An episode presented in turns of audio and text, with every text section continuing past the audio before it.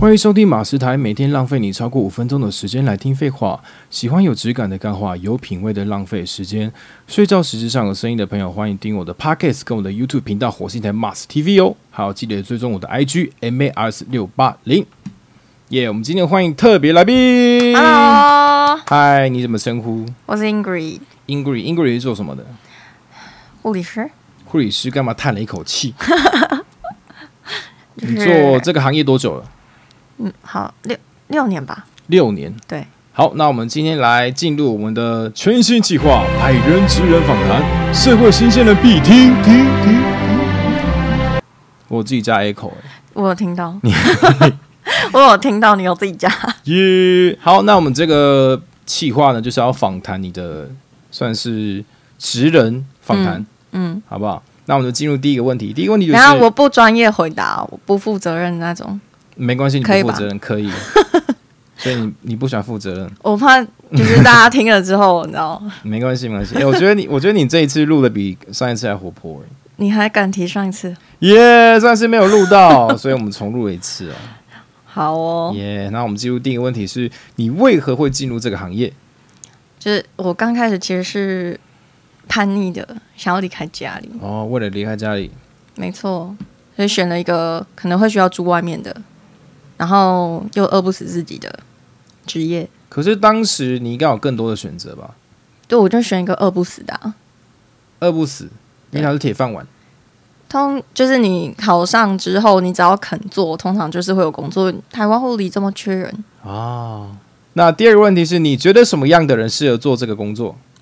我觉得你只要吃苦耐劳就可以了，吃苦苦耐劳，劳肯做肯做，就 OK。就这样，对啊，没有其他的要求，没有哎、上班要认真，什么要认真，专注度要很高。对，对，就是管人命的嘛。没错。那你觉得这个行业可以做多久？嗯，我觉得他们都说可能护理的职业生涯只有七年，对，但是但是我觉得这是看个人呢、因为我们也有人做到十几二十年的都有，所以这个完全取决于个人，没有办法替大家回答。哇哦，嗯，那你自己有想说要做多久吗？这一块？没有？没有设定。对，通常我都没有设定， OK，你觉得这工作跟一般的工作有什么差别？就是其实都是工作啦，但是就是我们会需要轮班，三班再轮，然后休假时间是周休二日，可是也不会固定休六日，哦，大概就差别这样而已。那你觉得这个工作的收入好吗？还不错啦，挺稳定的。嗯，跟一般的你会需要担心你的收入的职业，就是它就是一笔一笔稳定的进来。哦，嗯因为现在只那个护理行业就是到处都缺。对啊，其实还蛮缺的欸诶。其实我有听过，好像连国外的区域都蛮缺护理界的。那你你有想过去国外发展吗？嗯，我有朋友啊去国外发展，但是但是我觉得这就是另外一个看你想要什么啦，因为国外其实真的是护病比相对低，但是你可能会需要就是住在国外，那你也需要熟悉国外的环境跟他们的医疗模式，我觉得是看你想要什么诶、欸嗯哼哼。对，那但是我那目前是没有出去过啦，哦，嗯。那我问一个白一点问题，就是一般的社会新鲜人从考从从医疗系毕业之后踏入这个行业，比如说护理师好了，他的薪水大概落在哪边呢、嗯，四万差不多。十万上下。对，那他们的升迁管道是通畅的吗？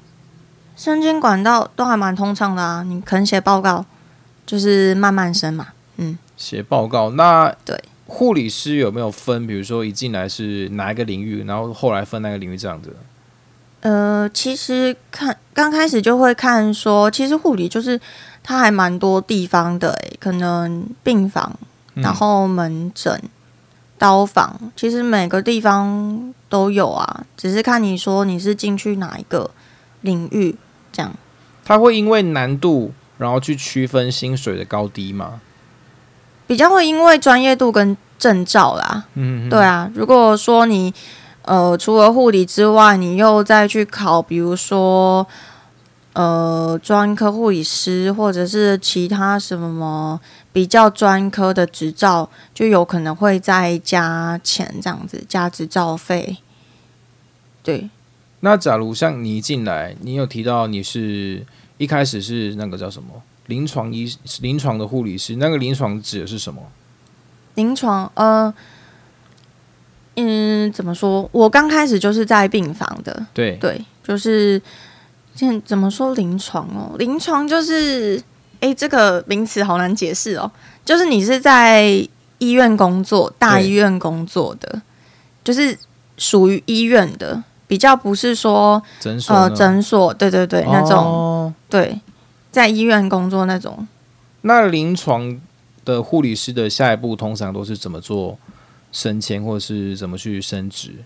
呃，也是一样哎、就是写报告啊，写报告考试，然后有些医院会有公职啊，就是也是也是写报告跟经过他们的考试这样，嗯，对然后下一步是往往专科嘛，专科。也不一定哎、你不一定要走专科啊，就是你觉得你自己 OK 的，然后如果你要转专科的话也是可以，但专科又是另外一个领域，就是会需要在呃在考照这样。了。那护理师会不会有当一当之后想要去当医师的，或考医师的？真的很少，比较少，比较少，因为为他们的薪水集聚好像差蛮多的哦。对，因为其实你刚开始学的东西，就是生前就有差别了，对，所以呃，目前的话，台湾就是如果你要转考医生的话，你可能要去考后医，对，或者是说你要去国外考，呃，国外念医学系，然后台湾有承认的医师执照这样子，但是比例上真的是很少，非常少，那等于是会为了这件事情要出去重读再回来这样。对，对，没错。假如有新鲜人想要做这个行业的话，你会想要什么？给他们什么建议？呃，就是你可能护理就是一个会需要轮班的工作啦。对如，果你是走医院的话，就刚开始你就是要需要知道这件事情，就是会需要轮班。轮班，嗯新鲜的肝。嗯，没错，新鲜的肝，嗯，拿你的肝换钱，好啊好好辛苦卖肝。好，那你可以稍微自我介绍一下。